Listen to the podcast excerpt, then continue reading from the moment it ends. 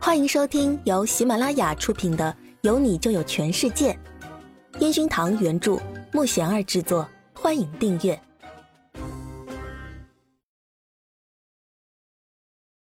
第四十五集。藏不住的笑意。这次巡演对我们很重要，你乖乖在家，到时候我抽空回来陪你。雷高看着情绪突然激动的赵山，马上安慰着。苏姿玉坐在前排，听着赵山说的这些话，心里更是难受。希望自己刚那一撞，对他宝宝没什么影响，不然自己得后悔一辈子。原来做明星的老婆也是要忍受离别之苦的。嫂子，到时候你快生了，雷高会回去看你的，我相信公司会给他放假的。苏姿玉沮丧的看向正在认真开车的陈焕宇。其实放假不放假，也就陈焕宇一句话。陈焕宇看着嘟着嘴、一脸难受的苏姿玉，前面刚好红绿灯。陈焕宇伸出手摸了摸苏姿玉的头，自己都顾不上来，还总想着别人。老板，到时候应该可以放假的吧？苏姿玉马上请求的眼神看着陈焕宇。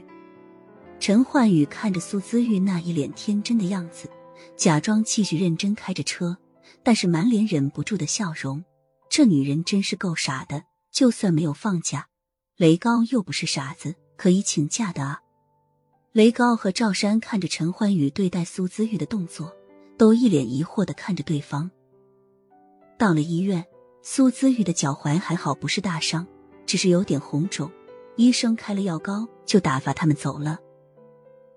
苏子宇看着检查出来的赵山，一瘸一拐的走过去，紧张的问道：“怎么样，都还好吧？”“没事儿，医生就说快足月了，让多休息。”赵山笑呵呵的说道：“都怪你们太紧张了，你怎么样？”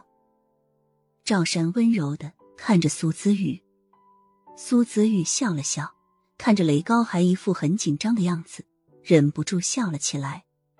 平时看他那么严肃认真练习的样子，原来老婆才是软肋。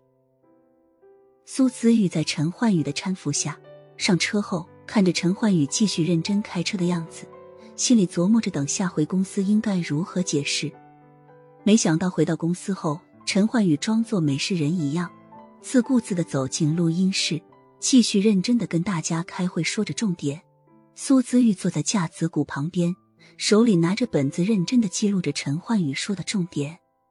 等解散的时候，苏子玉小心的来到自己的办公桌，看着宁菲菲风风火火的跑过来。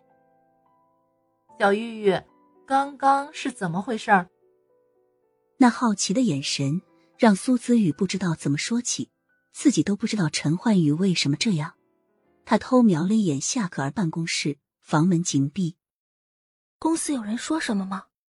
苏子玉小声的询问着：“今天办公室人不多，大家都去楼上开会讨论去了，所以没多少人看到。但是少爷他今天对你态度怎么会这么好？”宁菲菲皱着眉头，自己想象着种种可能。你别瞎说，估计看我走不动才帮我的吧？”苏子玉心虚的说道，想到昨晚的事情。又想到今天的事情，他觉得陈焕玉肯定是生病了。为了证明自己喜欢女人，也用不着这样吧？太可怕了！小玉玉，你还是离他远一点。我听我表哥说，他和夏可儿有可能会在一起呢。宁菲菲小声的在苏子宇旁边耳语起来。苏子宇听完忍不住笑了起来。昨晚要是还没记错的话。陈焕宇可是亲口说不喜欢夏可儿的，看来陈岩峰也被大家误导了。宁菲菲看着苏姿玉莫名其妙的笑起来，忍不住直接拍了一下苏姿玉的脑袋。小玉玉，还有下个月出国巡演，夏可儿也跟我们一起哟，好像是最后一场演唱会，她是我们的特邀嘉宾，据说现场还会设计看点呢。但是具体是什么，我表哥说还没商量出来。苏姿玉惊讶的看着宁菲菲，果然有后台就是不一样，这么隐秘的消息，他居然都能第一时间知道。陈焕宇看着坐在办公室跟宁菲菲聊得很开心的苏姿玉，他时不时偷笑，时不时好奇的追问，那傻傻的表情让陈焕宇忍不住摇摇头。自己最近的行为好像不再受自己控制了一样，一看到他就忍不住想过去取笑他，一看到他心里莫名的觉得很开心，这是怎么了？陈焕宇摸了摸鼻子，忍不住在心里嘲笑自己起来。队长罗伟汉和阿全看着陈焕宇这变化，忍不住偷偷的八卦起来。你说焕宇最近是不是病了？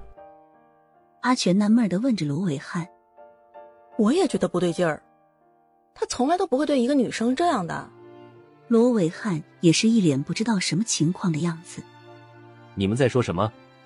把老婆送回去的雷高凑过来说道：“你有没有觉得他今天很奇怪呀？”阿全拉过雷高，指着还在偷笑的陈焕宇。雷高看了看陈焕宇正盯着外面办公桌的苏姿玉，然后把在车上看到的那一幕。跟他们讲了出来，没想到他们两个马上炸开锅起来。焕宇，你今天怎么感觉怪怪的？倒是一直不说话的鼓手张俊光突然直接问向陈焕宇：“哪有？我一直都这样。”陈焕宇装作没事一样，走到控制房，开始和控制负责人沟通起来。本集已播讲完毕。请订阅专辑，下集精彩继续。